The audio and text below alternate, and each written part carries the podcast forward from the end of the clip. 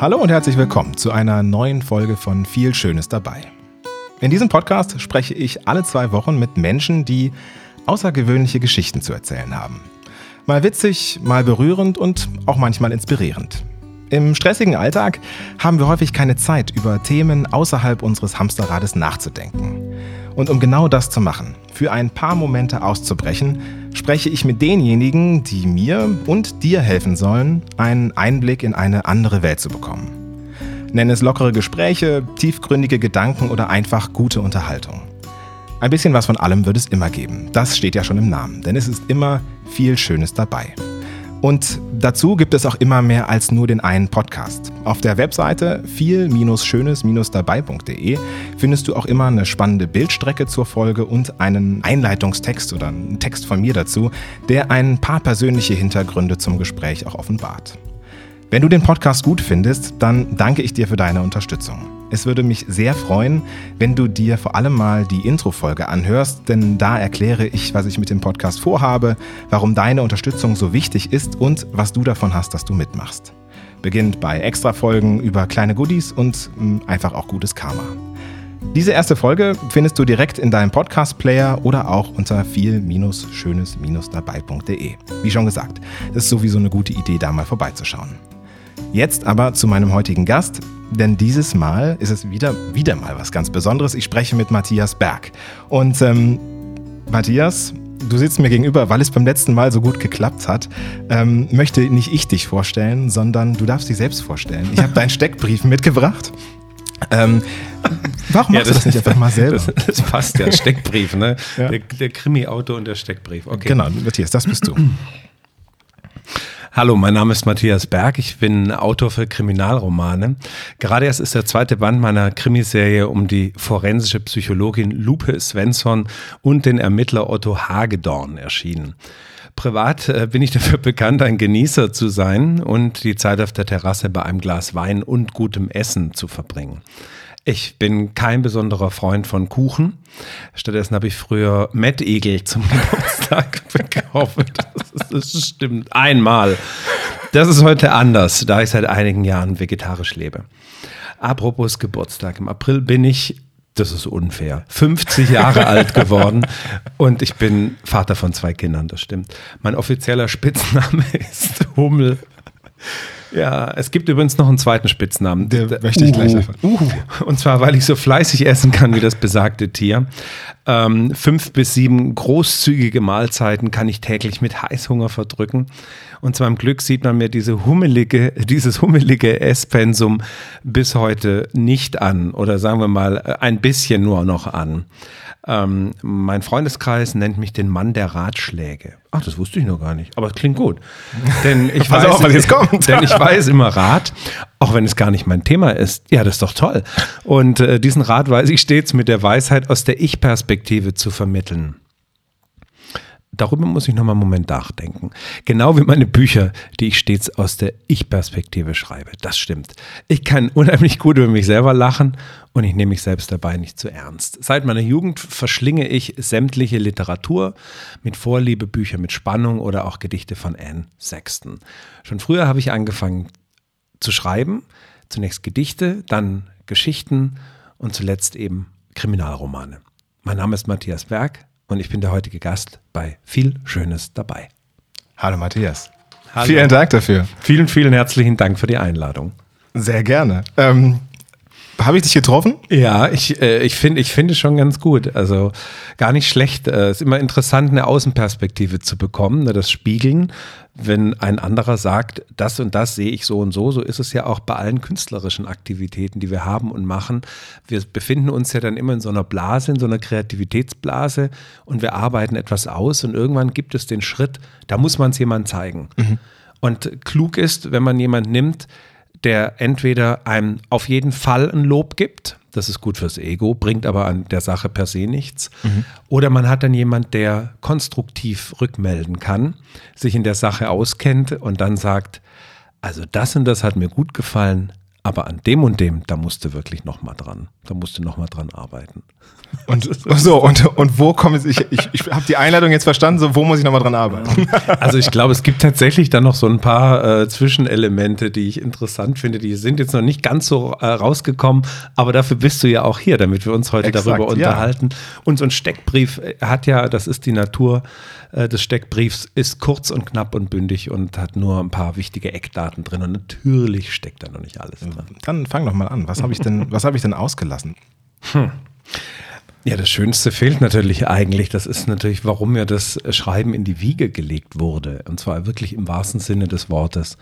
Und äh, das ist eine schöne Geschichte. Und da habe ich, hätte ich wetten können, dass sowas äh, dann quasi als Eckpunkt kommt in so einem Steckbrief. Aber das kam nicht. Ja, dann legen wir los. Ähm, aber dann legen wir mal los. Ja, es ist tatsächlich so, ähm, ich kam tatsächlich zur Welt, weil der Nachbar seine Frau erschossen hat. Und ähm, das, das war gar nicht so lustig. Ja, aber das, das glaube ich. Ähm, also, glaub, du, so, bevor, bevor du erzählst, tatsächlich ist auch mal unsere direkte Nachbarin ermordet worden. Ich weiß also tatsächlich, dass das alles andere als lustig sprechen. ist. Aber ich meine, für so einen mhm. Krimi-Autor könnte man sich kaum kein, keine bessere Empfängnis. Und, und das ist tatsächlich verbürgt. Meine Mutter erzählt das bei jedem Geburtstag. Und äh, die Geschichte, die ist diese. Also meine Mutter hat sollte, wenn es nach ihren Eltern gegangen wäre, hätte sie Herrn Bong heiraten sollen. Und Herr Bong war Sparkassenfilialangestellter in Stuttgart und äh, war immer tadellos gekleidet, hatte kurze Haare, trug keinen Bart. Wir sprechen über die Ende der 60er, Anfang der 70er Jahre. Und der arbeitet bei der Bank und dann ist man anständig und ordentlich. Und das war so der große Wunsch aus diesem, ja, in diesem sittsamen Deutschland, äh, wo jetzt so langsam die Hippies um die Ecke kamen. Und meine Mutter fand Herrn Bong natürlich total langweilig. Die wollte gar nichts mit irgendeinem Herrn Bong anfahren, sondern hat dann im Freibad, das ist ja auch gar nicht verkehrt so als, als Kontaktbörse, meinen Vater kennengelernt. Und der war schon so ein kleiner Hallodri, also der war viel unterwegs. Und äh, Freibad ist ja gar nicht verkehrt, da weiß man ja auch, was man kriegt. Man sieht es ja direkt, das ist gar nicht schlecht. Und das scheint gut funktioniert zu haben, denn ähm, tatsächlich bin ich relativ flugs entstanden. Und ähm, die lebten zusammen in einer Zweizimmerwohnung, dann war ein ganz junges Paar. Meine Mutter war 22, mein Vater war 23 vor meiner Geburt. Und ähm, meine Mutter hatte noch so circa so 17, 18 Tage bis zur Niederkunft, bis zur errechneten Niederkunft. Und ähm, dann saßen sie an einem, jetzt muss ich kurz aufpassen, das war ein Sonntag ähm, in der Karwoche 1971. Du hast ja mein Alter schon verraten, deswegen dürfen wir das an der Stelle nochmal wiederholen. Und sie äh, hörte Musik. Meine Mutter hörte damals Mozart, weil man damals schon sagte, das ist total gut fürs Kind. Ich kann Mozart heute überhaupt nicht mehr ausstehen. Ich finde Mozart furchtbar. Ja, deswegen ist es doch gut fürs Kind. Ne, das ist gut fürs Kind, genau. Und mein Vater las irgendwie einen Spiegel oder sowas, keine Ahnung. Und dann hörten sie einen sehr lauten Schuss im Haus. Und Erst dachte mein Vater, was ist das denn? Und meine Mutter, die die Tochter eines Polizeioberhauptkommissars in Stuttgart war oder ist, ähm, die wusste, das war ein Schuss. Das war ein Schuss aus einer Pistole. Und ähm, es war danach wirklich diese berühmte Stille nach dem Schuss. Und keiner sagte was, man hörte nichts und auf einmal schrillte die Türklingel bei denen. Und mein Vater sagte zu meiner Mutter, geh du die Tür aufmachen. Und sie stand auf mit ihrem dicken Bauch und ging zur Türe, öffnete die und dann war der Nachbar von unten aus dem Erdgeschoss, war da, hielt eine Waffe in der Hand, sein, äh, sein, sein äh, Hemd war blutbespritzt und sagte, bitte rufen Sie die Polizei, ich habe soeben meine Frau erschossen. Und äh, meine Mutter nahm ihm die Waffe ab. Sie wusste, wie man mit einer Waffe umgeht, denn sie war mit ihrem Vater ab und zu mal auf dem Schießstand gewesen. Und das war natürlich so aufregend für sie, dass ich am nächsten Morgen zur Welt gekommen bin. Ja, dann bin ich ja. doch froh, dass ich das nicht in dem Steckbrief hatte. Sonst hätte, hätte ich das auf jeden Fall weniger äh, ausführlich und dramatisch erzählen können, meine Herren. Ja, jetzt kommt natürlich die Frage, wie ist es denn weitergegangen? Also für einen Moment wurde meine Mutter verdächtigt, Teil eines Ach, Komplotts Quatsch. gegen diese Frau aus dem Erdgeschoss zu sein. Das war natürlich Unfug. Weil sie, weil sie ähm, Fingerabdrücke auf der Waffe hatte. Korrekt, die Fingerabdrücke auf der Waffe, aber sie hatte ja quasi nur gesichert, die Waffe, und äh, dann äh, dafür gesorgt, dass dieser Mensch mit dieser Waffe nichts weitermacht. Ähm, der hatte ja auch sein Ding schon erledigt. Ähm, warum hat er die Frau erschossen? Nicht, weil er ein Soziopath, Psychopath oder sonst was ist, sondern es war eine große Familientragödie. Sie hat sich von ihm getrennt. Sie hat äh, ein sehr liederliches Leben geführt, hat teilweise wohl auch Geld genommen von Männern, die ab und zu mal vorbeikamen, stundenweise. Und er konnte gar nicht ertragen, dass er seine Kinder nicht sehen konnte. Und ähm, das hat ihn wohl sehr, sehr, sehr verletzt. Und jetzt muss man wissen, dass damals die Rechte von Vätern noch gar nicht so gestärkt waren. In den 70ern, das ist ja erst viel, viel später gekommen, dass biologische Väter auch größere Rechte bekommen und nicht nur Pflichten. Und äh, das hat bei dem einen Kurzschluss ausgelöst. Und er war in einem Schießverein und äh, hatte somit Zugriff auf Waffen und hat sich dann eben kurz vor Ostern in einer Kurzschlussreaktion wohl entschieden, seine Frau umzubringen. Es ging dem Ganzen wohl ein Streit voraus. Die Kinder waren an dem Tag nicht da, die haben das Unglück nicht mitbekommen. Die waren irgendwie bei den Schwiegereltern. Und ähm, ja, so hat er sie gerichtet. Hui. Und so bist du. Und so zum, bin ich zur Welt gekommen geworden, am nächsten ja. Tag. Und äh, vielleicht noch zum Abschluss, was ist aus dem Mann geworden? Der ist tatsächlich, also mein Vater musste vor Gericht dann auch aussagen als Zeuge konnten natürlich nicht viel sagen, logischerweise, außer die, äh, das Akustische, was sie mitbekommen hatten. Und ähm, er ist äh, verknackt worden, ich glaube, für zehn oder zwölf Jahre. Das war kein Mord, sondern es war ein Totschlag. Und ist später aber auch frühzeitig rausgekommen und hat wohl nochmal geheiratet und auch nochmal Kinder bekommen. Wow, ja, da gibt es ja auch eine Geschichte von Ferdinand von Schirach, mhm. wo es auch um den Mann ging, der von seiner Frau terrorisiert worden ist und der sie dann schlussendlich umgebracht hat und wo das Gericht dann auch entschieden hat, das, das war die Frau mit Schuld. Äh, das fand ich sehr interessant, also auch wie, wie Schirach das äh, aufmacht. Ich weiß nicht, ob du die, Geschichte kennst. Das hat mich jetzt gerade so ein kleines bisschen auch daran erinnert. Ja, und damit sind wir natürlich sofort beim Thema, ne, bei Krimis Ganz und bei genau. Kriminalität, beim Bösen in uns und überhaupt. Ja, und zwar möchte ich eben mit dir heute über den guten alten Krimi sprechen. Und äh, mit gut und alt ist es nämlich auch schon gesagt. Äh, denn der Krimi und äh, die Kriminalromane, auch im Fernsehen, sind seit Jahrzehnten Teil unserer gesellschaftlichen DNA. Ähm, was ich mich allerdings schon immer frage, ist, warum machen wir es uns auf dem Sofa mit Mördern gemütlich, anstatt irgendwas Lebensbejahendes uns anzuschauen oder zu lesen? Ich würde behaupten, das liegt daran, weil wir einen Wunsch nach Gerechtigkeit haben. Ähm, und das äh, haben wir schon in den frühesten Schriften, die es gibt, unter anderem auch der Bibel. Und äh, die Menschen möchten, dass ein Verbrechen geahndet wird. Es geht darum, eine Ordnung wiederherzustellen. Und je unordentlicher die Zeiten draußen sind, umso mehr stürzen wir uns auf Erzählungen, sei es Filme, Serien oder auch Bücher, die in irgendeiner Form eine Unordnung darstellen. Denn eins ist ganz gewiss, am Schluss eines Krimis oder eines Tatorts, es muss eine Auflösung geben, in welcher Form auch immer. Die Gerechtigkeit äh, muss walten und es muss auf jeden Fall die Balance wiederhergestellt werden. Ist die Balance immer ein Happy End? Nein, muss nicht unbedingt sein. Aber ich glaube, wir haben ein großes Gefühl für Moral und Gerechtigkeit als Menschen. Was gut und was schlecht ist, das bekommen wir anerzogen. Und wenn wir Menschen sind, die in irgendeiner Form kein moralisches Empfinden haben, wie das bei Psychopathen oder Soziopathen der Fall ist, vor allem bei Psychopathen, dann ähm, springen wir über jegliche, jegliches Recht hinweg. Wir nehmen uns das Recht, wie wir wollen und tun und schalten, wie wir möchten. Das ist so, so ein bisschen bei den Tätern der Fall, die dann in, in die wir kennen, Schweigen der Lämmer oder sowas. Das sind ja so stilisierte Bösewichte, Psychopathen, ähm, aber die wir dann ja aber auch wieder ganz gut finden. Ne? Die also wir dann irgendwie sehr heldenhaft finden, aber nur wenn sie menschliche Züge haben.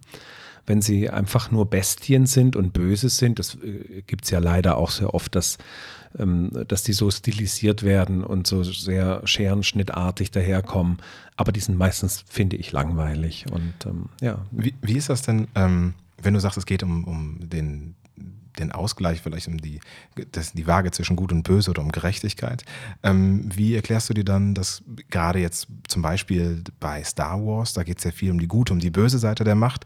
Und in meiner Jugend waren viele da, die dann sagten, naja, auf jeden Fall, also wenn ich die Wahl hätte, dunkle Seite. Ja, wie, was, sind das dann Psychopathen oder wie, nee, wie, wie, wie, wie, siehst du das? Ich glaube, das ist wie bei Krimis, das ist ein Erfahrungsbereich, den wir uns durch Lesen, durch Fiktion quasi erschließen können. Wir können einmal eintauchen und wir können einmal uns ausleben. Denn äh, in einem sind wir uns ja, glaube ich, äh, klar, Jeder hat etwas Böses auch in sich. Die Frage ist, wie geht er damit um und kontrolliert das irgendwann seine Handlungen? Aber ähm, es gibt, glaube ich, keinen Menschen, der von, von Grund auf nur gut ist und der gar nichts Böses oder Schlechtes in sich hat. Die Frage ist, was braucht es, dass dieses Schlechte und Böse herauskommt und es tatsächlich zu einer Handlung kommt? Und was braucht es? Ich, ich glaube Not.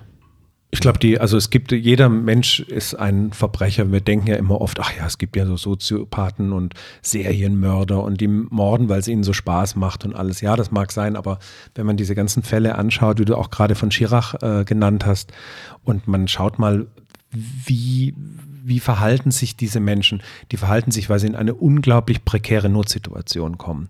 Und je schlimmer die Not ist, umso stärker ist der Wunsch da auszubrechen. Und da kann es unter Umständen auch mal ein, um ein Menschenleben gehen.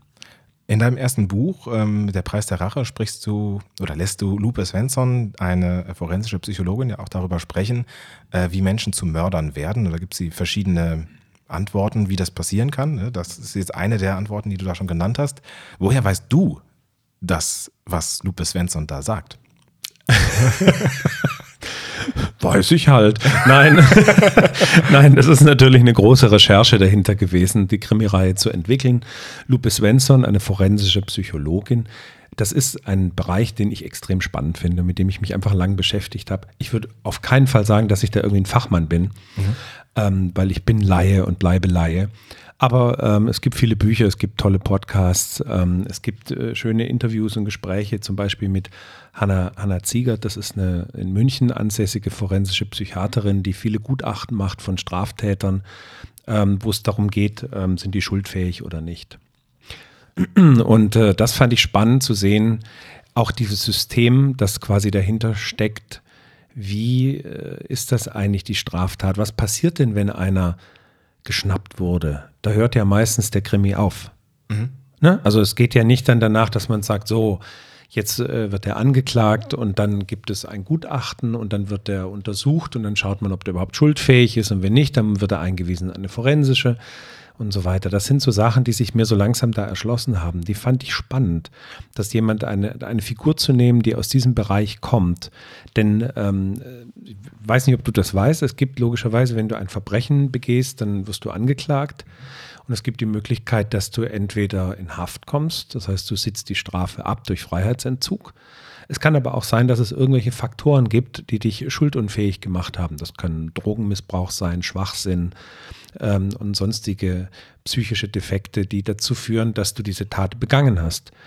Dann kommst du in eine forensische Einrichtung. Das ist quasi ein, eine geschlossene Einrichtung, ein Strafvollzug, der sogenannte Maßregelvollzug, in dem Maßnahmen äh, erfolgen, um diese Krankheit oder Störung, die wohl vorliegt, die zur Tat geführt hat, zu therapieren.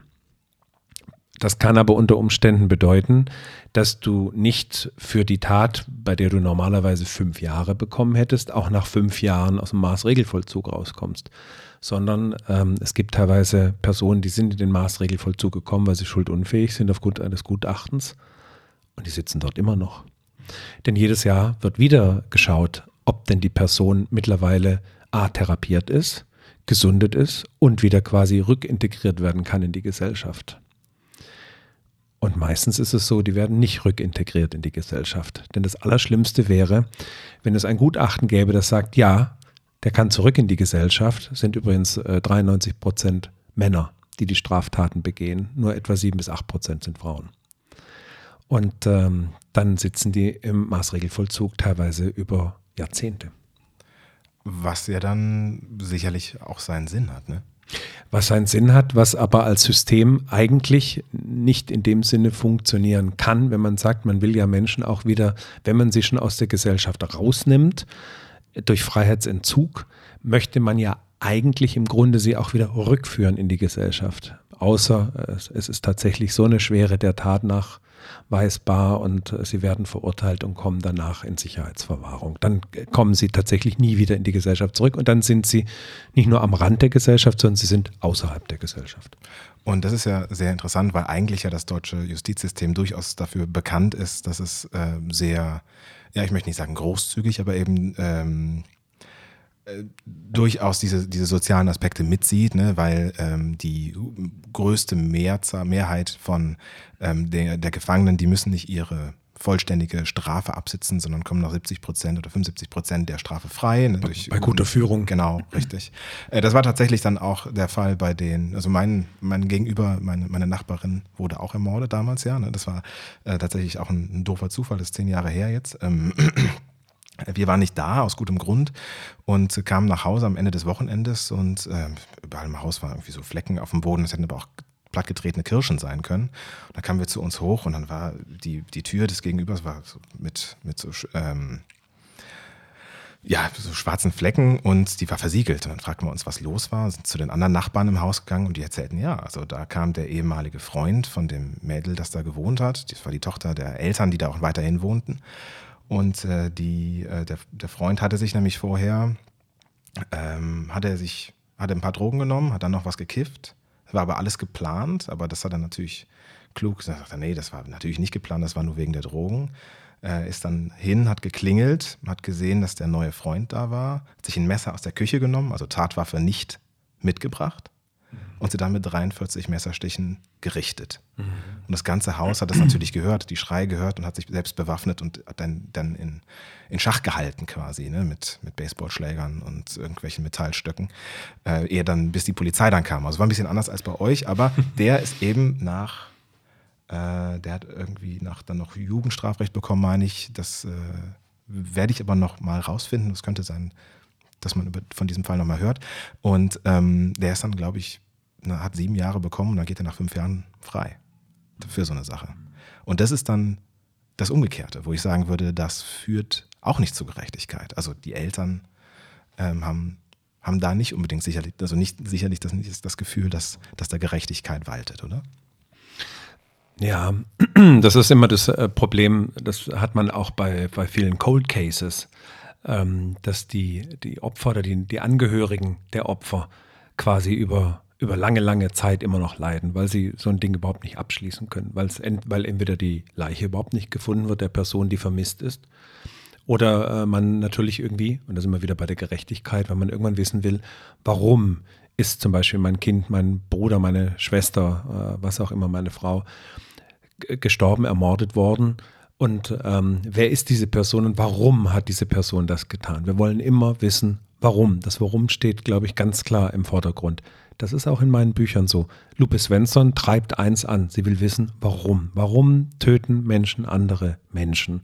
Warum tun sie das? In dem Beispiel, das du gerade gesagt hast, ist ein total perfektes Beispiel. Denn äh, die meisten Taten sind Beziehungstaten. Ich kann jetzt keine Prozentsatz sagen, aber ähm, die, die meisten Taten sind, ähm, entstehen durch äh, Demütigung oder durch Erniedrigung, äh, durch Liebesentzug, ähm, die Frau will sich vom Mann äh, trennen, ähm, hat eine neue Beziehung etc., Verlust. Und dann kommt es zu solchen Ausbrüchen von Gewalt und auch dieser massiven Form von, von Übertötung mit 43 Messerstichen, weil äh, wahrscheinlich hätten schon drei oder vier gereicht, wenn sie richtig gesetzt sind, ja. ähm, um, die, um die junge Frau äh, zu ermorden. Aber äh, das ist so ein klassischer Fall von sogenannter Übertötung. Mhm. Also was fast schon rauschhaft ist. Hitchcock hat mal gesagt, ähm, Angst ist ein Gefühl, das Leute gern empfinden, wenn sie wissen, dass sie in Sicherheit sind. Ja. Ähm, brauchen Sehr wir, gut. Ja, brauchen wir Angst, um später zufrieden oder glücklich zu sein? Ja, ich glaube, Angst ist ein ganz großer Punkt. An Angst können wir uns abarbeiten.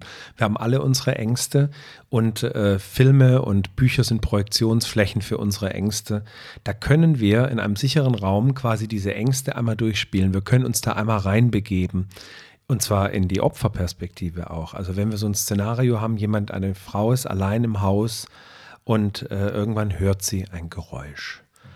Und ähm, das ist dann dieses, man denkt, das stimmt doch irgendwas nicht. Und wir, du hast schon wahrscheinlich sofort eine Szene im Kopf.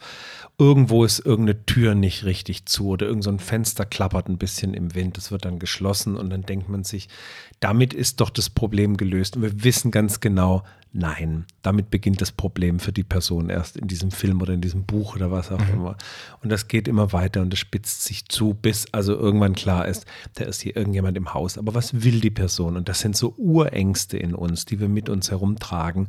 Und jetzt dürfen wir die einmal ausleben, aber wir dürfen sie passiv ausleben, weil wir können jemand zugucken, ähm, wie diese Person leidet und sich vielleicht auch wehrt. Und wir wünschen ihr auch irgendwann, dass sie wirklich für Gerechtigkeit sorgt. Und wenn es am Schluss zum Showdown, zum Kampf kommt mit dem Eindringling, der ihr nach dem Leben trachtet, dann hoffen wir, dass sie irgendwo ein langes Küchenmesser hat oder sonst was und äh, zusticht und sich quasi rettet und ihr Leben rettet. Und danach fühlen wir uns, als hätten wir diesen Kampf selber mit äh, durchgefochten.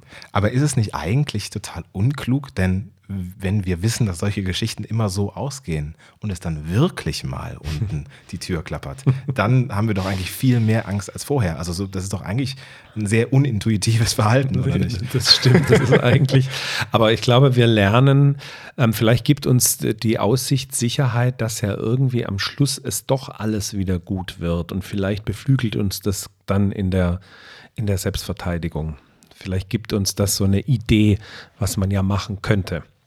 Äh, jetzt habe ich eben schon über Lupe Svensson und ihr Referat äh, gesprochen, äh, wie Menschen in der Regel getötet werden. Mhm. Ähm, jetzt habe ich dich aber noch gar nicht erklären lassen, wie das denn ist. Du hast ja eine Sache gesagt, nämlich Beziehungstaten. Was gibt es für andere äh, Gründe, ähm, warum töten Menschen? Gut, wir hatten ja äh, gesagt, ne, in der Not, also wenn die Not, groß genug ist, ja. ähm, ähm, dann klar, Beziehungstaten sind häufig Affekttaten, das sind äh, klasse. Das, äh, dann gibt es natürlich äh, den Bereich von Sexualstraftätern, das ist sehr triebgesteuert, da liegen auch häufig psychische Störungen vor, äh, Sexualstörungen vor. Ähm, ich glaube, da gibt es eine, eine ganz große Bandbreite an verschiedensten sagen wir mal, Szenarien, die dazu führen, dass Menschen tatsächlich töten. Also der Anlass muss gar nicht groß sein. Ähm, das ergibt sich eher aus der Biografie der Person, die tötet. Und dann sind wir auch schon wieder beim Thema. Denn ähm, wenn wir das psychologisch betrachten, gibt es einfach viele Täter oder Täterinnen. Das muss man ja mit einbeziehen. Aber wie gerade gesagt, es sind meistens Männer die eben in ihrer Kindheit äh, häufig Verluste oder Störungen hatten. Und ähm, diese forensische Psychologin, die äh, Ziegert, äh, von der ich äh, kurz erwähnt habe, die hat mal gesagt, es gibt keinen Täter, der nicht früher auch ein Opfer war. Mhm. Sie muss es, glaube ich, wissen, weil sie hat viele, viele Begutachtungen von Tätern gemacht. Und es ist immer so, und ähm, wenn in der Kindheit irgendetwas passiert, was die Entwicklung hemmt oder stört, dann wächst sich das eben bis ins Erwachsenenalter aus. Und da kann es eben tatsächlich passieren, dass eben dann jemand zum Täter wird. Und äh, heißt das denn umgekehrt, äh, dass in vielen Menschen oder in den meisten Menschen auch ein Mörder in uns schlummert, nur das richtige Umfeld nicht da war, um das auszuleben oder quasi wir uns so eine Form von Sicherheit um uns herum geschafft haben, dass das nicht passiert? Oder würdest du eher sagen, es ist eine Minderheit, wo dann durch irgendeinen Trigger es zu einem Mord kommt? Ich glaube, es gibt einen großen Anteil von Menschen, die gar nicht gedacht hätten, dass sie Täter werden könnten und mhm. es dann werden, wobei die dann nicht das personifizierte Böse sind, sondern die Tat an sich ist böse. Mhm. Ne? Das, also das Böse ist keine Kategorie. Äh, es ist auch kein Persönlichkeitsmerkmal. Mhm. Das ist es nicht. Sondern äh, dann gibt es die, äh, wenn es tatsächlich, wenn. Kann, kann man wenn, sagen, wenn, sorry, wenn ich dich da ja. das war das einfach doofer Umstand dann, oder wie? Ich glaube schon, dass da eine gewisse äh, sich etwas ansammelt oder es eine äh, Gewaltbereitschaft gibt oder dass es eine, eine Aggression gibt, dass es ähm, ein Problem gibt im Umgang mit Kritik, mit Kränkung, ähm, die irgendwann dazu führt, dass jemand nicht sich in dem normalen Verhaltensbereich oder im Verhaltensmuster ähm, bewegt, sondern dass das tatsächlich dann über die Klinge geht. Mhm. Das erinnert mich so ein bisschen an ein Zitat, das ich letztens gehört habe. Es war irgendein ein Komiker, fand ich aber doch bemerkenswert. Es ist, was, es ist völlig normal, wenn man als Vater denkt, dass man seine Kinder umbringen möchte. Es ist nur nicht normal, wenn man das tut. Richtig, genau. Wunderbar. Ja, das ist ein sehr guter Punkt. Ja, es gibt einen ganz, es gibt einen ganz interessanten, ich habe das hier auch mitgenommen, ich habe so einen kleinen Stapel Bücher mit oh, ja. mir. Ähm, das äh, ist ein hochinteressantes Buch über Psychopathen und das fand ich toll.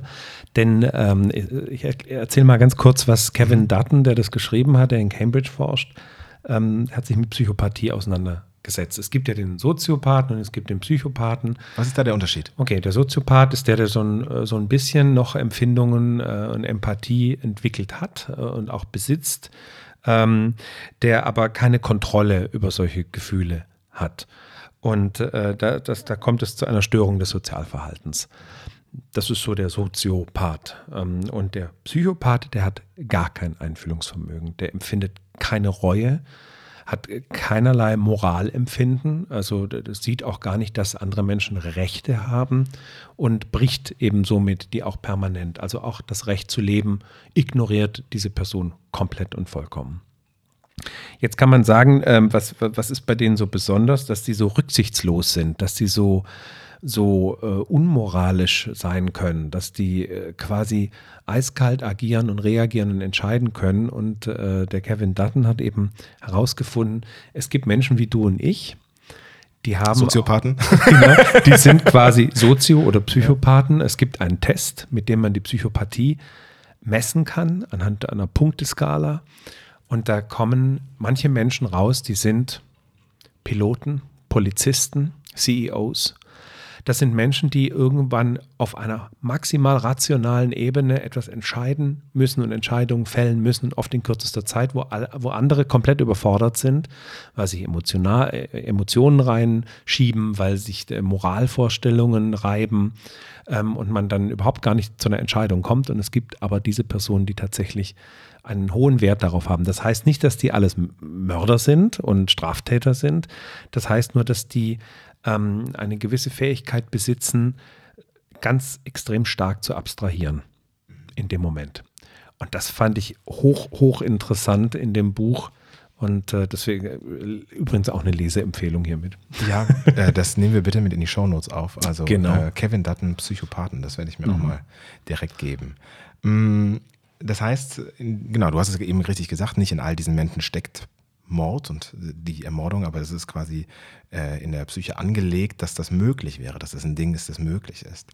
Ähm, Krimis sind ja an sich eher meist leichte Unterhaltung. Ist das richtig, dass wir uns mit dem Tod anderer unterhalten? Hm, ich glaube nicht, dass wir uns mit dem Tod ähm, unterhalten, sondern dass wir uns mit dem Weg zum Tod unterhalten und mit dem, was danach kommt. Die meisten Krimis haben das, den Weg zum Tod, also sprich die Tat oder auch ähm, die Ermittlungsarbeit soll ja dann wieder aufrollen und verständlich machen, wie ist es denn zu der Tat gekommen und warum. Und damit schließt sich ja der Kriminalroman ab, denn dann weiß man, wer hat den Fall begangen, wer hat die Straftat begangen und dann ist sie vorbei und dann bekommt diese Person ja somit, weil es Geständnis gibt oder es gibt äh, entsprechende Beweise, eine gerechte Strafe. Und das ist unser System oder unser Denken, unser moralisches Denken. Das sind die Normen, in denen wir uns bewegen. Okay, dann hätte ich jetzt noch im Grunde so ein bisschen so eine äh, drüberliegende Frage zum, zum Thema der, wie, wie wir Krimis konsumieren. Und zwar, was machen eigentlich skandinavische Autoren anders als Deutsche? Weil ganz Deutschland liebt alles, was aus Skandinavien kommt. Ein bisschen ausgeschlossen Finnland, würde ich sagen. Also ich kenne keinen also wenn, oder wenn ich an Schweden-Krimi ja, denke, dann denke ich auch an Dänen-Krimi vielleicht oder an Norwegen-Krimi. Wenn ich an Finnland-Krimi, auch nicht an ein Island-Krimi, würde ich auch. Also ich, es gibt, gibt ein, zwei isländische Krimis, die ich gelesen habe, die haben mich überhaupt nicht, nicht gepackt. Warum ist das so? Was können die, können die das besser schreiben als wir? Oder, oder ja. ich, ich glaube, das hat mit der Gesellschaft dort zu tun. Also die brauchen sehr viel Fantasie weil ähm, Schweden ein Land ist, das ähm, heute mehr, aber früher eine so niedrige Kriminalitätsrate hatte, dass es fast schon langweilig ist. Also sie haben wirklich sehr, sehr wenig äh, Fälle gehabt von Verbrechen.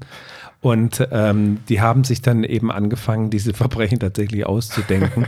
Und ich glaube, dass auch die Natur oder auch dieses Raue, was in den skandinavischen Ländern ist. Und äh, ich glaube, das beflügelt und schafft dieses Scandinoir, diese, dieses Scandinavian Noir-Genre.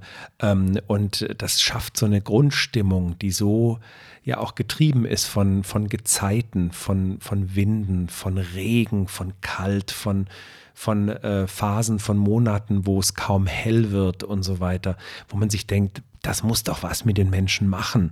Und dann hat man im, im Hochsommer auf einmal Wochen, wo nur die Sonne scheint. Es wird nicht mal wieder richtig dunkel. So, und äh, das sind natürlich tolle Kulissen für jemanden, der, wie wir in, in Deutschland äh, aufwachsen und die ihre Jahreszeiten haben, aber die nicht diese Extreme erfahren. Und ich glaube, diese Extreme sind es einfach, die wir die wir, die uns neugierig machen. Und deswegen beschäftigen wir uns auch auf einmal mit solchen Massenmördern, Serientätern und so weiter. Warum haben die so einen Zulauf? Warum wollen alle solche Filme sehen?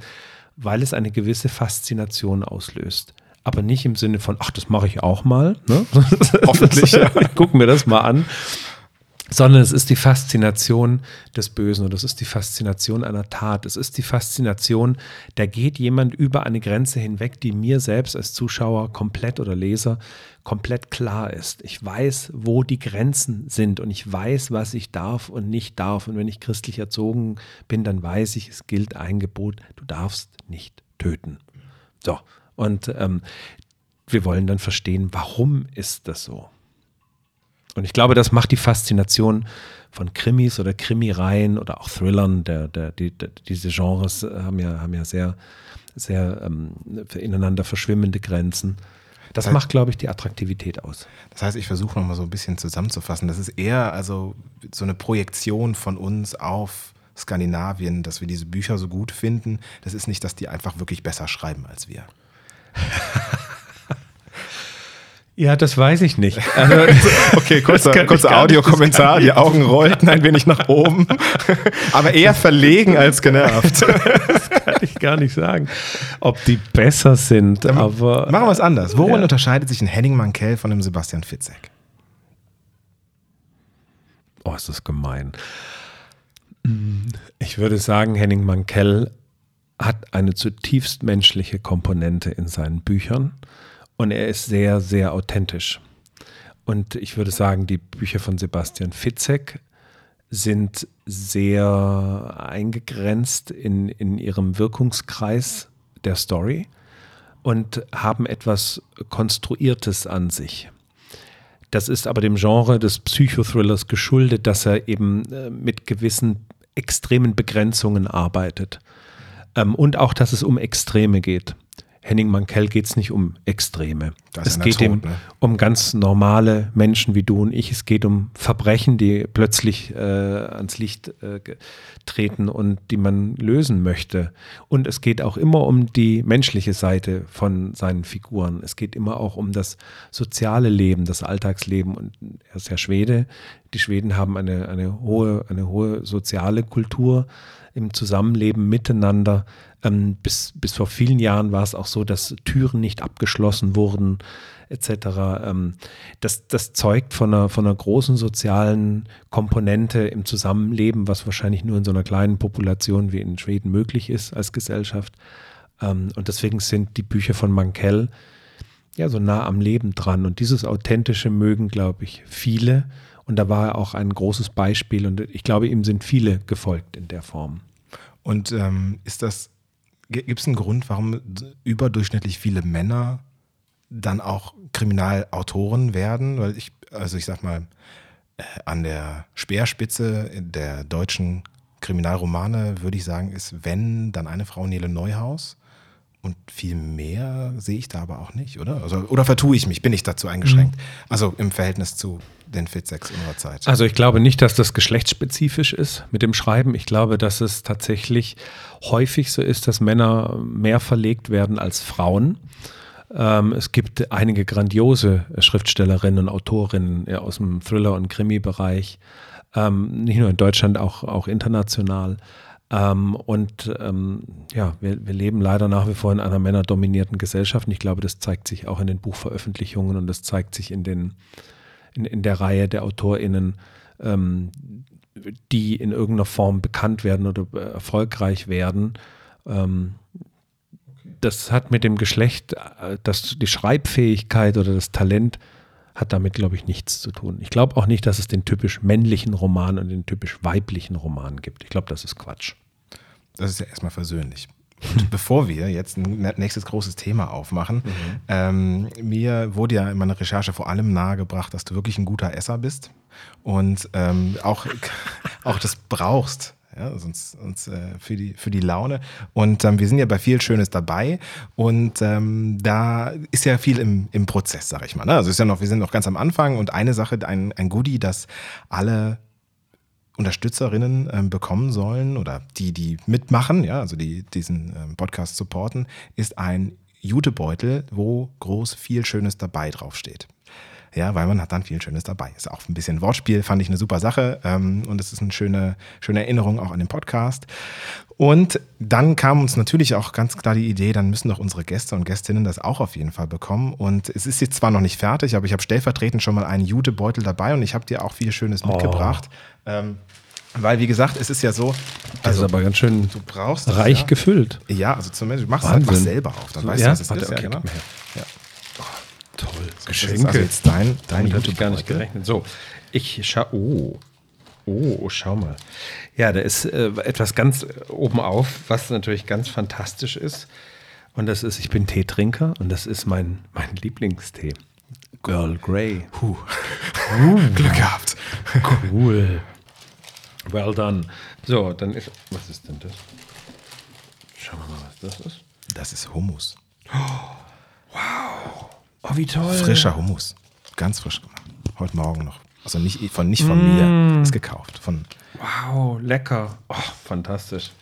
So, und dazu gibt es Falafel. Falafel Belgian. Genau.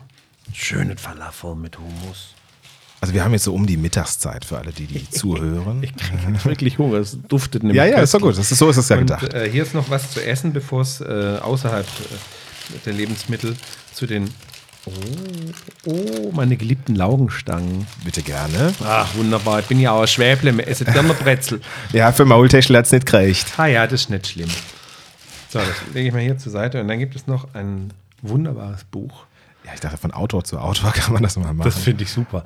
Eins reicht, Fotos gezielt auswählen und präsentieren. Und da ich in meinem normalen Brotjob, den ich ja äh, nach wie vor habe, neben meiner Autorentätigkeit, tatsächlich auch immer wieder mit Fotos zu tun habe, muss ich sagen, vielen herzlichen Dank. sehr gerne. Sehr, Denn, sehr gerne. Ähm, das ist wunderbar und Fotos gezielt auswählen und präsentieren, fantastisch. Ja, denn äh, das vielleicht zur Erklärung. Äh, Ich bin in meinem, in meinem anderen Leben bin ich ja Fotograf und äh, Bildstrategieberater und habe dazu ein Buch geschrieben im vergangenen Jahr und da geht es auch ganz viel um Dramaturgie, aber eben um Dramaturgie mit Bildern. Und ich dachte mir, vielleicht hat der Achim das noch nicht, dann bringe ich es ihm mal mit. Ich habe direkt eine Seite aufgeschlagen. Da steht, bereits an diesem Punkt sind die wichtigsten Faktoren für eine gute Geschichte gesetzt. So, genau. Wenn wahrscheinlich. Erstens, Aha, ja, die bevorstehende Handlung ist eingeleitet. Genauso. Viele, du weißt, wie viele Krimis beginnen, womit? Äh, mit einem Satz, wo wir erstmal. Mit der Tat, mit der Leiche oder dem Leichen. Ach so, meinst du? Ja, ja. Also es beginnt sowieso, ja. meistens mit dem Verbrechen am Anfang oder es gibt zumindest irgendeine Vorblende oder Rückblende und dann geht es um die Tat und dann wissen wir schon im Großen und Ganzen, worum es geht. Nicht bei allen äh, Krimis, aber viele arbeiten damit. Ich hatte gedacht, du meinst den ersten Satz, der dann immer so geht. Hätte er vor zwei Wochen gewusst, was heute passiert, dann wäre er nicht aufgestanden. Ja, genau. So, ne, so, und dann denkst du, Ja, ah, okay, du denkst dir, ja, wärst du doch liegen geblieben. genau. So, wir gehen weiter. Zweitens, der Protagonist ist etabliert. Genau. Hauptfiguren müssen eingeführt werden. Man muss wissen, wer führt mich durch dieses Buch und wer wird mich am Schluss erlösen von all der Qual und Pein und der un großen Ungerechtigkeit, die ich mir erlese oder ersehe. Dann drittens, eine einheitliche Sprache ist vorgestellt, um durch die Geschichte zu führen. Das ist immer sinnvoll, wenn man sprachlich einen, einen gewissen Duktus hat und bei dem auch bitte schön bleibt. Das ist natürlich in der Sprache noch ein bisschen anders, vielleicht einfacher, weil man ja doch einen Schreibstil hat. Bei Fotografie ist es halt so, dass viele Leute auch rummurksen und mal, mal hier was machen, da was machen. Mal ist es schwarz-weiß, mal ist es Farbe und dann ist es mal heller, mal dunkler. Das ist das Thema der Sprache, finde ich, in der Fotografie nochmal anders wichtig. Und viertens und letztens, die Frage nach der Bedeutung ist geweckt. Wir möchten wissen, wie es weitergeht. Und genauso ist es in den Kriminalromanen tatsächlich. Lustigerweise hast du das hier alles schon schön zusammengefasst und äh, vorweggenommen. Die Bedeutung ist wichtig. Und ja, die, da frage ich dich, was, ist, was bedeutet für dich ein Kriminalroman? Ist das für dich nur ein Unterhaltungsding? Ach, das ist schwierig. Jetzt, jetzt dreht sich das hier wieder. Ne? Muss ja sagen, du warst ja auch mal Radiomoderator. Trick, Ne? ne? Einfach mal umgedreht. Das, genau, das muss man hier wirklich kurz mal sagen. Du warst ja auch mal Radiomoderator und Ja. du weißt ja genau, wie das geht. Das ist Ja. ja das Fiese. Ähm, Das aber äh, was macht ein, also für mich ist ein Kriminalroman, ja, es ist Unterhaltung.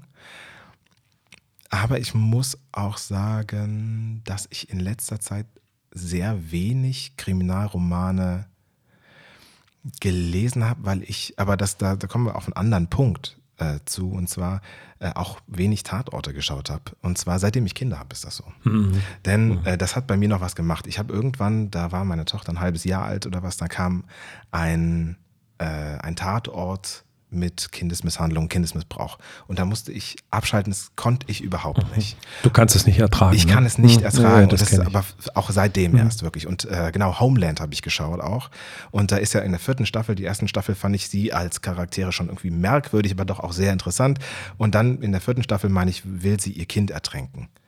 Und da musste ich aus pro großem Protest ausschalten, habe dann noch ein paar Folgen geschaut und dann schläft sie mit diesem, sorry, Spoiler Alert, mit diesem jungen Inder, glaube ich. Und da war's, da hört es für mich auf. Da muss ich sagen, nee, sorry, aber es geht einfach nicht. Und ähm, seitdem bin ich so ein bisschen gehemmt. Deswegen, ja, ich glaube, wenn ich es äh, lese, dann ist es Unterhaltung und dann ist es auch so ein bisschen die Neugier, wie die funktionieren, weil ich selbst auch gerne einen Roman schreiben möchte. In, also das ist, das, dieses Buch hat jetzt viel getriggert bei mir. Ähm, es sind auch schon so ein paar Sachen bei mir auf dem Tisch. Könnte sein, dass man irgendwann mal was davon hört, dass ich einen Roman schreibe. Warum nicht? Ja, das, mein Lektor hat mal gesagt, äh, wer gute Sachbücher schreiben kann, kann keine Romane schreiben. Oh, das, das ist aber gemein. Ja, ich habe hab das erstmal so aufgenommen. Geht das nur umgekehrt? Nur wer gute Romane schreibt, kann auch gute Sachbücher schreiben? Ich weiß es nicht. Ich glaube, ähm, Da würde ich allein schon aus, aus Dafke würde ich dagegen anstinken und sagen, ich beweise dir das Gegenteil. Die Frage, die sich mir da jetzt eher anschließt, ist, ähm, geht dir das auch so? Du hast ja auch zwei Kinder. Äh, was haben deine Kinder denn eigentlich für dich verändert dort beim Schreiben? Total. Weil, das, ehrlicherweise, ich habe das erste Kapitel deines Buches gelesen, ne? Der Preis der Rache, und war auch kurz davor aufzuhören. Da dachte ich so, nee, das geht jetzt nicht auch so los. Leute, macht doch nicht so, macht es doch nicht. Aber das mir. ist, aber es geht nicht so los. Ne? Es Nee, ist- ja, ist- aber hast du gerade noch mal die Kurve Du hast die bekommen. Luft angehalten wahrscheinlich beim Lesen und hast dir beim Prolog schon gedacht, oh nee, nicht, nicht, nicht jetzt eine Kinder, Ja, so genau, eine Kindernummer genau. und Missbrauch und alles. Also ich habe das genau wie du. Ich kann, seitdem ich Kinder habe, einfach So kommt, wir bedienen jetzt ja auch mal. Ne? ja, genau. Hier, du kriegst mal da, äh, gebe dir das mal rüber. Mhm. Ich habe äh, tatsächlich dieses Problem, ich kann diese Geschichten, wenn, wenn irgendwie Kindern was ähm, passiert, auch, auch in so Filmen, in, in, die im, Zweiten Weltkrieg spielen und wo Kinder so unglaublich leiden und alles, ich kann das nicht ertragen. Ich, ich, ich mag das nicht, ich mag das nicht sehen und ich mag das nicht, mich damit auseinandersetzen und das ähm, irgendwie für mich dekodieren müssen und verarbeiten müssen. Ich kann das, ähm, ja, lass dir schmecken hier. Der tippt hier schön die, die, Dankeschön. die, die, die Falafelbällchen hier rein. Danke dir. Das geht gar nicht mit Kindern. Das, ich kann das nicht mehr. Die Frage ist, wie blutig darf es denn sein bei dir?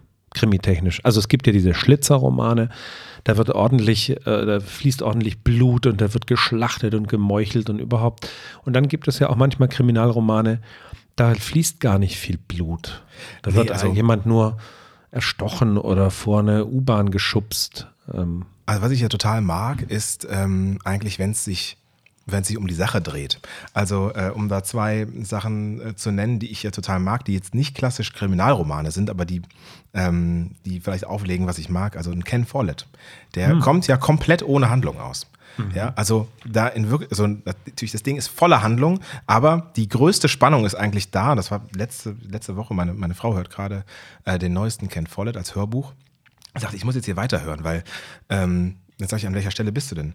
Ja, ähm, da, wo hier der, der Typ der Frau erklärt, dass er den, den Fluss baut.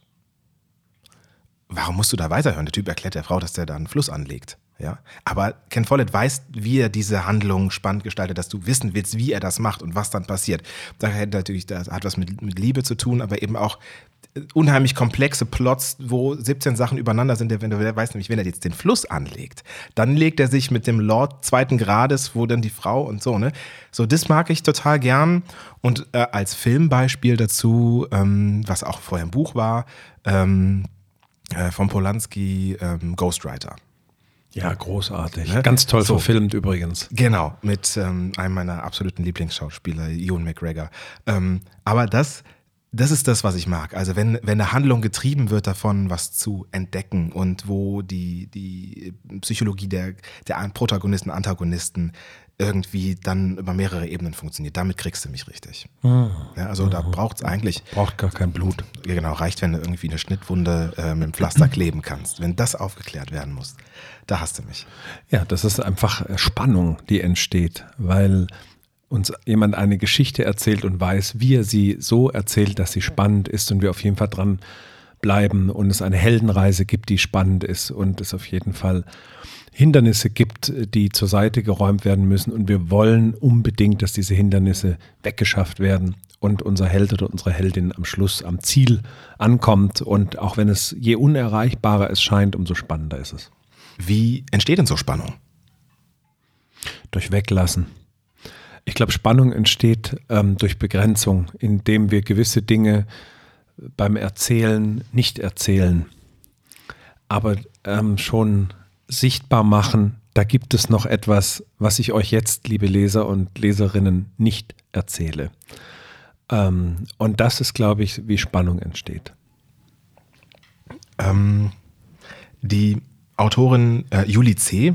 hat mal gesagt in einem Interview, dass sie vorher eigentlich nicht weiß, wie ihre Bücher ausgehen. Das konnte ich, konnte ich nicht glauben. Das, doch, das gibt es tatsächlich. Ich, äh, für mich funktioniert das gar nicht. Eine befreundete Kriminalautorin, ähm, die hat ihre drei Krimis geschrieben und die fing an mit der Situation, mit der Tat, ne, mit dem Fund der Leiche, dem Verbrechen, was auch immer. Und dann beginnt sie mit der Ermittlungsarbeit, die sie langsam ausrollt. Und sie wusste bei allen drei Büchern nie während des Schreibprozesses, wie es wirklich ausgeht, sondern es hat sich erst im Schreiben entwickelt. Ich kann so überhaupt nicht schreiben. Ich brauche immer das, ich muss das Ende komplett wissen. Das ist dieser Überbau, den ich brauche, damit ich mich sicher bewegen kann. Genau, und das wäre nämlich jetzt tatsächlich auch die Frage gewesen. Also ähm, das macht, also ich kann mir vorstellen, auch für den Autoren oder die Autorin eben das Teil des Schreibens aus. Also wenn ich mir vorstelle, dass man bei unter Leuten nicht weiß, wie es ausgeht, dann, dann ist das schon ein ziemlich komplexes Ding, was man da schreibt. Vielleicht ist es bei so Gesellschaftsromanen einfacher oder Familienromanen. Vielleicht ist da tatsächlich ähm, die Logik nicht im Vordergrund stehend. Ich finde Kriminalfälle, die nicht logisch sich am Schluss auflösen, hm. die funktionieren dann nicht. Das, das, lehnt man dann ab. Das merkt man dann auch dem Buch irgendwann am Schluss an, wenn man denkt, naja, jetzt musste der Autor das wohl irgendwie so zurechtbiegen. Dann kommen irgendwelche Zwillinge oder dann kommen irgendwelche merkwürdigen, ach, es war ja doch nur ein Traum und Deus Ex Machina. Äh, also ja, genau, es kommen, es kommen irgendwelche merkwürdigen Erklärungen, wo du dir denkst, okay, das ist jetzt zusammengebastelt am Schluss, damit man irgendwie die Kurve kriegt. Ich glaube, wenn man am Anfang weiß, was man erzählen möchte, man die Tat kennt und auch den Weg der Ermittlung weiß, dann kann man tatsächlich einen einen wirklich packenden Kriminalroman schreiben. Wie machst du das? Also gehst du so äh, traditionell vor? Ich weiß nicht, ob das äh, die Hörerinnen wissen. Wenn man sagt, irgendwie, man plottet, was ja. genau bedeutet das und machst du das eigentlich? Ich plotte mit der sogenannten Schneeflockenmethode, die Snowflake Method, ein Kreativ-Schreiben-Professor, der, glaube ich, aus Schweden kommt, Name vergessen, ähm, und in Amerika kreatives Schreiben unterrichtet der hat ähm, eine, eine, ähm, eine Methode entwickelt, wie man eine Geschichte langsam aufbaut. Und zwar genauso wie eine Schneeflocke aufgebaut ist. Denn eine Schneeflocke besteht immer aus denselben, aus demselben Muster, was sich quasi im Kleinen vor uns befindet und was dann immer weiter nochmal so kleine, kleine Elemente, die identisch sind, dran hat. Und somit baut sich so eine ganze Schneeflocke aus diesen ganzen aus dieser fraktalen Struktur auf. Mhm. Und äh, genauso ist die Schneeflockenmethode. Man fängt erstmal an, in einem Satz zu sagen, worum es in dem Buch geht. Man fängt mit dem großen Ganzen an. Und dann schreibt man einen, im nächsten drei Sätze aus dem einen Satz. Und jeder Satz endet aber mit einem Problem. Mhm. Und dann nimmt man diese drei Abschnitte wiederum und macht daraus jeweils eine halbe Seite. Und dann nimmt man die halben Seiten und macht daraus eine ganze Seite. Und so steigt man quasi immer komplexer in die Geschichte ein. Man geht natürlich permanent zurück und denkt sich, ach, es geht in meinem Buch ja eigentlich doch um was anderes. Ähm, und geht zurück zur ersten Ebene und korrigiert den ersten Satz, der alles zusammenfasst, geht das dann wieder durch.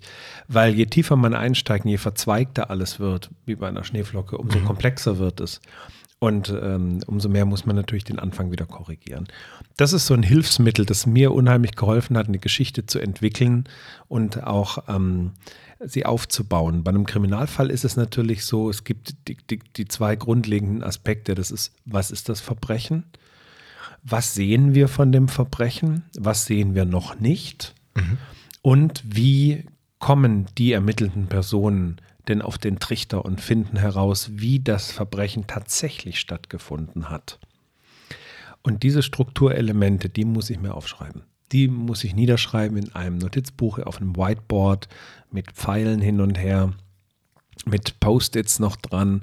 Und äh, wenn ich dieses Grundgerüst habe, das ist wie eine Fahrt von hier nach Hamburg. Ich weiß, wie ich nach Hamburg komme.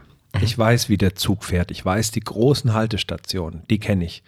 Aber die Wege dazwischen, die weiß ich manchmal nicht. Kann sein, wir halten nicht in Gelsenkirchen, ähm, und, oder es gibt plötzlich einen Schienenersatzverkehr und, oder sonstiges. Also was dann zwischen diesen Punkten passiert, das weiß ich nicht. Aber beim Schreiben, wenn ich dann angefangen habe und ich habe, bin in Köln gestartet, dann weiß ich, der nächste Halt ist Düsseldorf. Und auf dem Weg nach Düsseldorf passieren Dinge. Was da passiert, das ist die Freiheit beim Schreiben. Da lasse ich mich so ein bisschen treiben.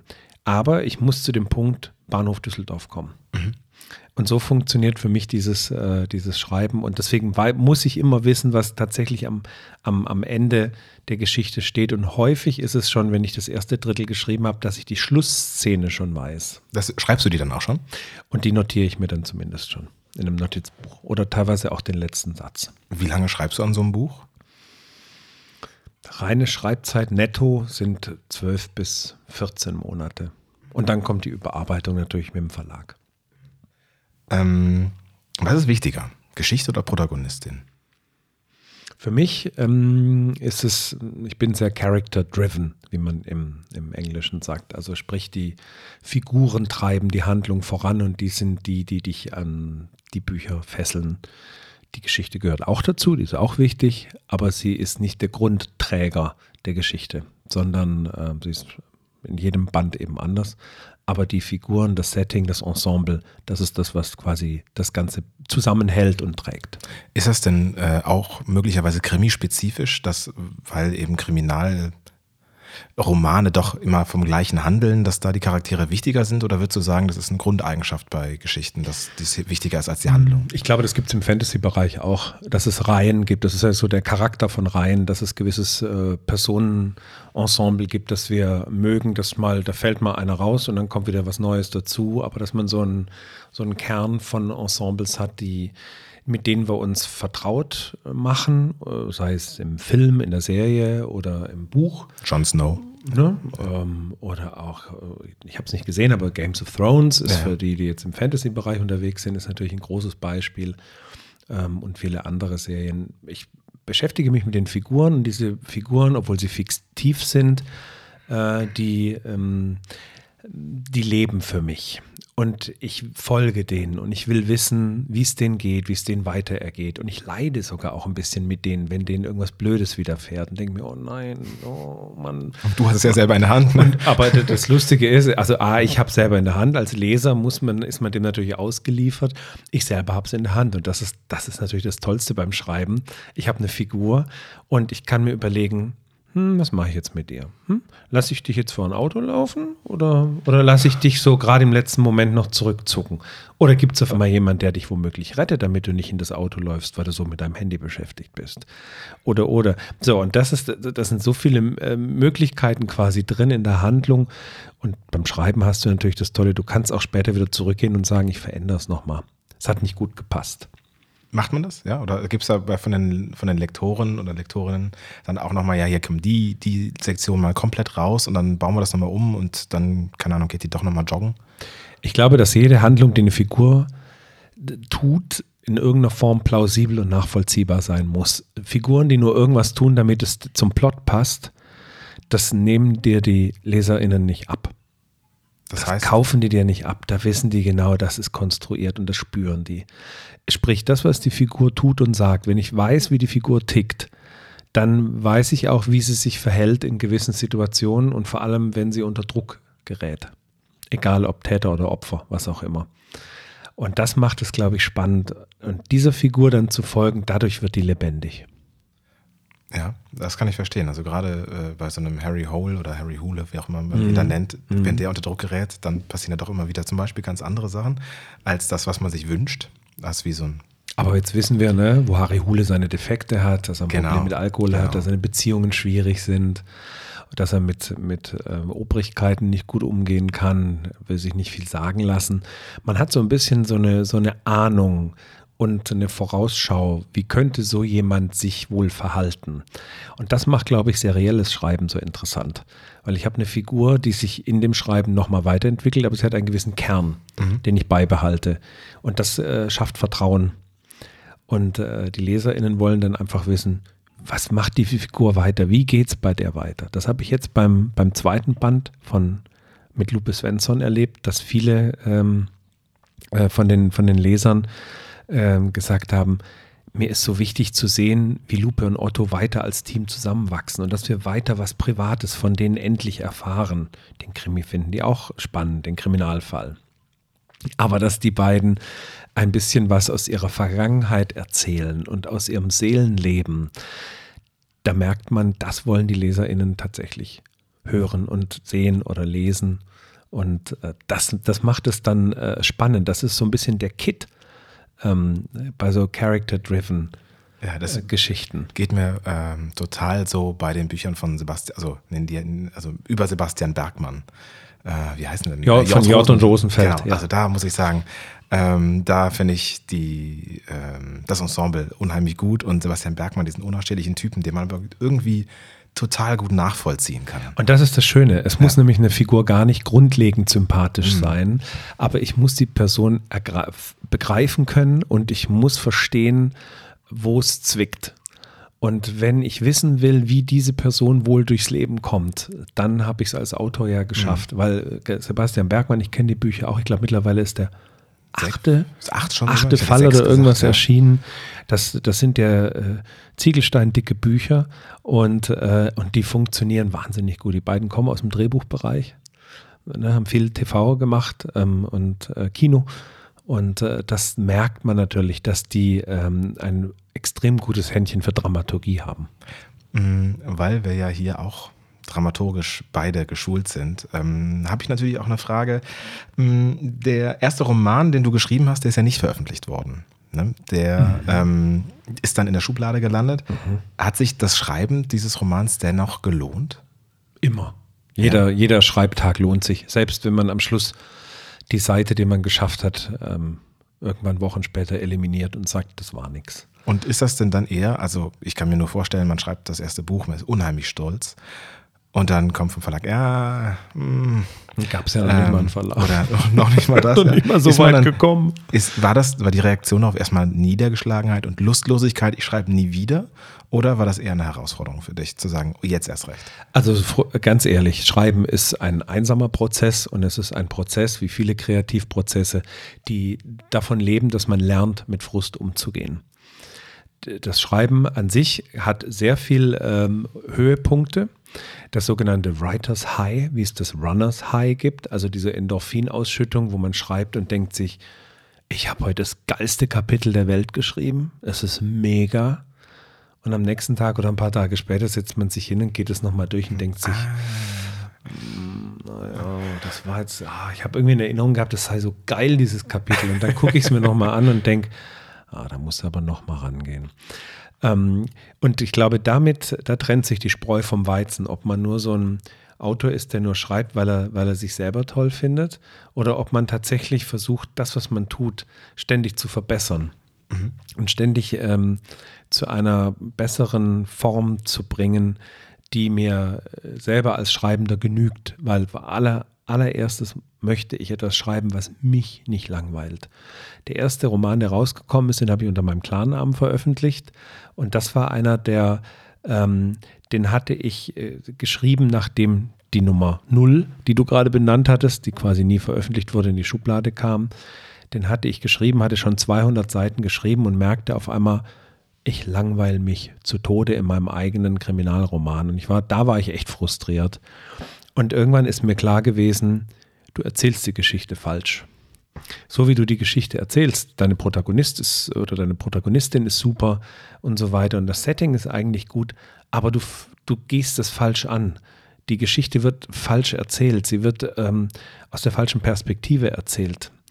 Und ähm, es ist nämlich aus der, aus der Perspektive der Polizei äh, erzählt worden. Und das ist teilweise Polizeiarbeit, ist wahnsinnig langweilig. Also die ganz alltägliche Polizeiarbeit, die will niemand im Fernsehen sehen und auch mhm. niemand im Kino gucken, weil das ist wirklich ganz oft so viel Papierkram und Ablage und alles. Das ist, das ist nicht, das, das, man will es ja nur das Spannende sehen, wenn die vor irgendwelchen Leichen stehen und dann steht ein Rechtsmediziner daneben und dann fragen die, na und wie, wie alt, wann ist sie denn gestorben? Können sie schon was sagen? Dieser ewige Running Gag und die sagen, nein, bevor wir es nicht untersucht haben, können wir es nicht sagen. Aber drei Stunden später stehen sie dann schon. Und drei Stunden später wissen sie schon, die, die ist zwischen Mitternacht und drei Uhr morgens ist gestorben, das wissen wir jetzt ganz klar. Aber zurück zum Thema. ähm, äh, beim Schreiben ist die, ist die Sache einfach wichtig. Ähm, ist das, was ich schreibe, glaubhaft? Und es wird glaubhaft, wenn ich selber es auch glaube beim Schreiben. Wenn ich selber merke, dass das, was ich schreibe, mich selber unterhält und ich das spannend finde. Es gibt so eine Regel. Das allererste, was dir einfällt, nimm es nicht. Wenn du sollst irgendwas schreiben. Grundsätzlich eine gute Idee. Das ist grundsätzlich das Erste, wenn du irgendwas schreiben sollst und, oder irgendeine Situation beschreiben oder was auch immer. Wenn du das nach dem ersten Wort, das erste Wort, das kommt, nimm nie das erste, always go for second choice. Nimm immer, nimm immer, lass es, lass es, ähm, weil das erste ist das Erwartbare. Das ist das, was sofort dein Hirn ausspuckt.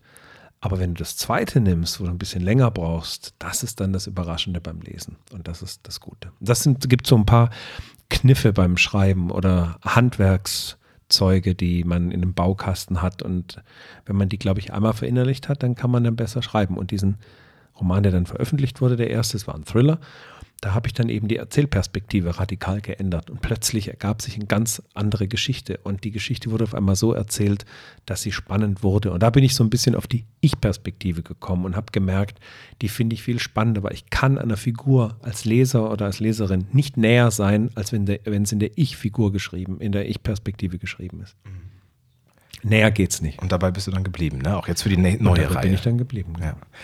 Mhm. Wenn jetzt ich mir vorstelle, jetzt sind hier einige Menschen, die das angehört haben und sagen, ah, ich wollte auch immer schon lange schreiben. Ich glaube, da gibt es sehr viele Menschen und die möchten sich jetzt wirklich überwinden, mal sich an den Tisch zu setzen. Was würdest du einer jungen Autorin an Ratschlägen geben? Wie kann man beginnen? Ich glaube, es hilft, wenn man weiß, worüber man schreiben will. Mhm. Das ist schon mal das Allerwichtigste. Das klingt so banal, aber wenn viele fangen an zu schreiben, haben aber überhaupt gar keine Ahnung, worum es eigentlich geht. Ich habe übrigens denselben, äh, dasselbe Erfahrung gemacht. Da habe ich eine Geschichte geschrieben, das hieß, die hieß Das Ende der Wurst.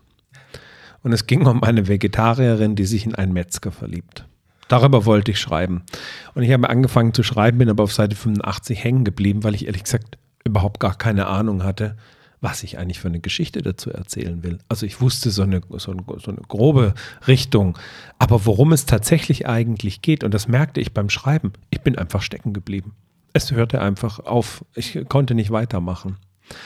Und ähm, das ist schon mal der erste Rat, man muss wissen, worüber man schreibt.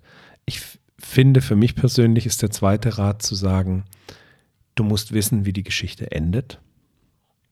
Aber dann, danach richtet sich die Heldenreise äh, deiner Hauptfigur oder Figuren. Du musst die Antagonisten wissen, was sind die Gegenspieler, was sind die Probleme, die sich in den Weg stellen, etc. Und da musst du dich durchlavieren. Und ich glaube, der dritte Rat lautet, und das ist ein Zitat von Churchill, wenn du dich hinsetzt und dann schreibst, was ja mal schön und mal schrecklich ist, if you go through hell, keep going, hat Churchill gesagt. Und genauso ist Schreiben. Wenn du anfängst zu schreiben, weitermachen immer weitermachen, nicht aufhören. Ähm, überhaupt nicht stehen bleiben oder auch sagen, ach nee, jetzt gefällt es mir gar nicht so gut gerade. Egal, schreib weiter, mach weiter. Ähm, das, der erste Wurf, der erste Manuskriptentwurf, der entsteht, der ist so, der hat überhaupt nichts mit dem zu tun, was am Schluss veröffentlicht wird. Und ähm, wenn ich jetzt ein, eine richtig gute Story-Idee hatte, einen super Plot, mhm. ja, gehen wir mal von aus, den habe ich jetzt im Kopf. Mhm. mhm. Sollte ich den als erstes schreiben oder sollte ich den nochmal liegen lassen und erstmal drei Bücher schreiben, damit der wirklich gute Plot dann Nein, auch wirklich gut wird? Man sollte das schreiben, worauf man Bock hat, was einen mhm. wirklich, wofür man brennt und sich denkt, diese Geschichte muss ich erzählen, weil ich finde sie so gut. Weil diese Energie, die trägt dich durchs Schreiben und gerade auch an den, an den Regentagen. Okay.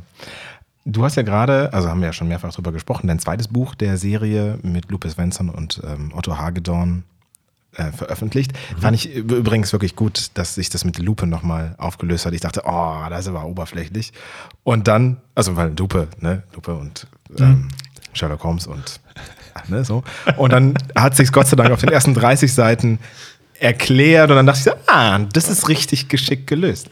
äh, deswegen, ich verrate jetzt natürlich nicht mehr, aber das mhm. fand ich dann schön, ähm, dass es sich so aufklärt, weil das war erst erstmal schon auch ein Moment des, hm, muss das so sein? Ähm, ja, und aber kannst du denn etwas ähm, dazu sagen? Kannst du ein bisschen kurz die Handlung der Bücher erklären, die Personen erklären und auch was zur Perspektive der Serie sagen? Weil ich würde ja schon gern wissen, wie es weitergeht. Okay, also ähm, diese Krimi-Reihe ist angelegt ähm, um ein Ermittlerduo. Das ist Lupe Svensson, haben wir schon gerade erzählt, forensische Psychologin. Aus ihrer Sicht werden die Geschichten erzählt.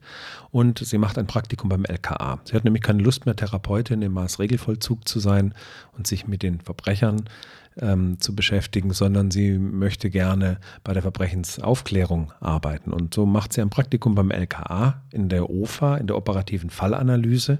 Das sind sogenannte Profiling-Abteilungen, die beschäftigen sich detaillierter mit der Tat, auch mit dem Tathergang und auch der Motivation der Täter, weil man daraus dann eher zur Klärung eines Falls äh, beitragen kann.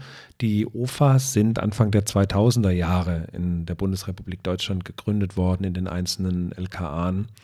Und ähm, mittlerweile gibt es auch in, den, in diesen OFAs auch mittlerweile Cold Case Units. Die sind aber auch erst 2012, 2014 sind, glaube ich, die ersten gegründet worden, wo man sich um alte Fälle kümmert. Warum sage ich das? Weil diese Krimi-Reihe eine Cold Case-Reihe ist. Es geht immer um Fälle, die in der Vergangenheit liegen und nicht gelöst wurden, denn Mord verjährt nicht. Das heißt, ähm, so ist die Rechtsprechung in Deutschland, die in den späten 70er Jahren geändert wurde. Bis dato war es nämlich so, dass Mord verjährte, aber dann sagte man, nee, nee, da kriegt man ja die ganzen Nazi-Verbrecher nicht mehr. Man hatte Angst, dass die alle in die Verjährung gehen die Straftaten. Also hat man das Gesetz geändert und hat gesagt, Mord verjährt grundsätzlich nicht. Lupe bekommt einen altgedienten Kommissar vorgesetzt oder umgekehrt, er kriegt dieses junge Ding vorgesetzt und die müssen miteinander arbeiten. Das ist Otto Hagedorn. Der ist 61, der ist knapp vor der Pensionierung. Äh, Polizeibeamten gehen so mit 1,62 etwa in Pension. Und der ist in der UFA und die beschäftigen sich im ersten Band, der Preis der Rache, mit einem Fall von 1975. Damals gab es einen sogenannten Fußmörder. Es gab einen, einen der äh, drei Männern jeweils den Fuß abgehakt und sie danach getötet hat. Diese Leichen und auch die abgehackten Füße wurden gefunden. Und jetzt, 2003, spielt, das ist die Gegenwartsebene, wird eine Leiche gefunden bei Abbauarbeiten einer alten Tankstelle. Und diese Person hat auch so einen abgehackten Fuß. Und das erinnert Otto Hagedorn an den Fall von 1975 mit dem Fußmörder. Und er hat damals äh, als junger Kommissar die Ermittlungen geleitet und ihn quält bis heute, dass er das eigentlich nicht auflösen konnte. So, und die beiden stürzen sich somit in ihren ersten Fall, den sie mit Bravour lösen. Und jetzt kommt der Lohn des Verrats. Jetzt kommt eine junge, eine ältere Dame, kommt zu Lupe und Otto ins LKA, Gabriele Küster. Sie hat vor zehn Jahren ihren Sohn verloren. Der ist von heute auf morgen ähm, verschwunden. Er ist noch die Treppe runtergekommen. Sie hat es noch gehört. Er hat im ersten Stock sein Zimmer gehabt und er ist von heute auf morgen verschwunden. Und zwar ohne ein Lebenszeichen in den ersten sieben Tagen. Und nach einer Woche kam ein Brief, in dem es heißt, sucht nicht nach mir, ich gehe jetzt meinen eigenen Weg, ade. Und Gabriele Küster ist sich ganz sicher, dass ihr Sohn, äh, dass dieser Brief falsch und fingiert ist und dass ihr Sohn einem Verbrechen zum Opfer gefallen ist, dass ihm etwas ganz Brutales passiert ist. Und jetzt ist es so, ihr Mann ist gestorben, Siegfried, und bei der Beerdigung hat jemand anonym einen Grabkranz gespendet und da steht drauf, die Zeit heilt nicht alle Wunden. F. Und F ist Fabian, Fabian Küster. Das kann nur er sein. Es gibt keinen anderen Verwandten mit dem Vornamen, äh, mit, dem, mit dem ersten Buchstaben F im Namen. Und sie bittet Lupe und Otto, doch diesen Fall nochmal aufzurollen und nach dem verschwundenen Jungen zu suchen, weil sie glaubt, dass das in irgendeiner Form ein Lebenszeichen ist, dem man jetzt nachgehen muss. Mhm. Und damit beginnt die Geschichte. Hui. Ja, super. Äh, klasse. Ja, also ich bin gespannt. Das erste, wie gesagt, ähm, habe ich, habe ich auch dabei. Äh, das zweite aber noch nicht. Deswegen, ich bin. Das bekommst du gleich. Ah, danke. Ja, guck mal, das ist quasi ein, ein Book Exchange. Total, Take a book, leave a book. Ähm, ja, du hast auch vielleicht noch als ähm, Schlusshinweis, du hast ja auch einen eigenen Podcast ähm, gerade an den Start gebracht. Der heißt Matthias schreibt, Mhm. Schreibt Krimis. Krimis. Und ich finde ihn hervorragend, weil du eben auch über so Vielen manche Dank. Sache sprichst, die wir jetzt eben angesprochen haben, aber noch so ein bisschen, äh, ich glaube, besser sortiert, als wir hier so ein bisschen von links und rechts unsere, unsere Wege machen. Denn du weißt quasi, wie du von Köln nach Düsseldorf kommst. Wir schauen erst mal, ob wir die RB oder den RE nehmen. so, ne? Das sagen wir mal so. Ähm, ich würde sagen, ich sage jetzt für all diejenigen, wenn ihr mehr von Matthias Berg hören wollt, hört, ihn, sein- hört euch seinen Podcast an, lest seine Bücher. Und ähm, wir gehen jetzt noch ein paar Bilder machen. Denn auch vielleicht noch als kleinen Hinweis aus der, der äh, Recherche, ich habe gehört, äh, du weißt, wie du dich ins rechte Licht rückst, äh, aber ähm, du hättest, wenn du dann da bist, auch gerne mal Atemprobleme, weil du irgendwie deinen Mund interessant bewegst, wenn du dich fotografierst und dann mal weniger der Luft da durchkäme. Was? Ja. Wer, hat- wer erzählt denn sowas? Unglaublich. Das ist Verleumdung. so ein Quatsch. Da kannst du ja nach recherchieren gehen. Vielleicht gibt es da demnächst mal einen Roman. So. Ja, da- das finde ich, das finde ich spannend. Ja, da, da, da werde ich, ich habe schon jemand im, im Blick, der äh, dir da falsche Informationen verkauft hat. Wunderbar. Matthias, ich sag dir vielen Dank für deine Zeit. Es hat unheimlichen Spaß gemacht, äh, mit dir über die Krimis, die Toten und die Lebendigen, die das ganz gerne lesen wollen, zu sprechen. Ich sage danke, dass du Gast bei Viel Schönes dabei warst und ich wünsche dir alles Gute für die nächsten Romane. Vielen, vielen herzlichen Dank. Dankeschön, ich war sehr gern zu Gast. Und wenn euch das Gespräch gefallen hat, dann sage ich auch euch Danke. Ähm, wenn ihr den Podcast unterstützen möchtet, an dieser Stelle vielleicht nochmal der Hinweis. Schaut doch auf viel-schönes-dabei.de einmal vorbei und ähm, unterstützt den Podcast, damit ich auch weitermachen kann bei äh, diesen doch teilweise sehr aufwendig produzierten Sachen. Denn, wie gesagt, es gibt die Goodie-Bags mit viel Schönes dabei. Es gibt immer noch auch eine Nachbesprechung, die ich in der Folgewoche, die nach diesem Podcast-Release ähm, stattfindet, ähm, veröffentlicht wird. Und da könnt ihr selber mitreden. Das heißt, ihr könnt mir die, eure Rückmeldung zu dem Podcast schicken und ich bespreche die dann in der Nachbesprechung zusammen mit meiner Frau. Denn wir haben auch so, wie man das halt so nach einem Kino macht, immer eine Idee, was hätte man anders machen können, was ist super gelaufen, ähm, was war besonders interessant. Und das wollen wir also mit euch gemeinsam besprechen und eben auch analysieren. In diesem Sinne, schaut vorbei, bleibt mir treu. Danke fürs Zuhören und bis bald. Ciao.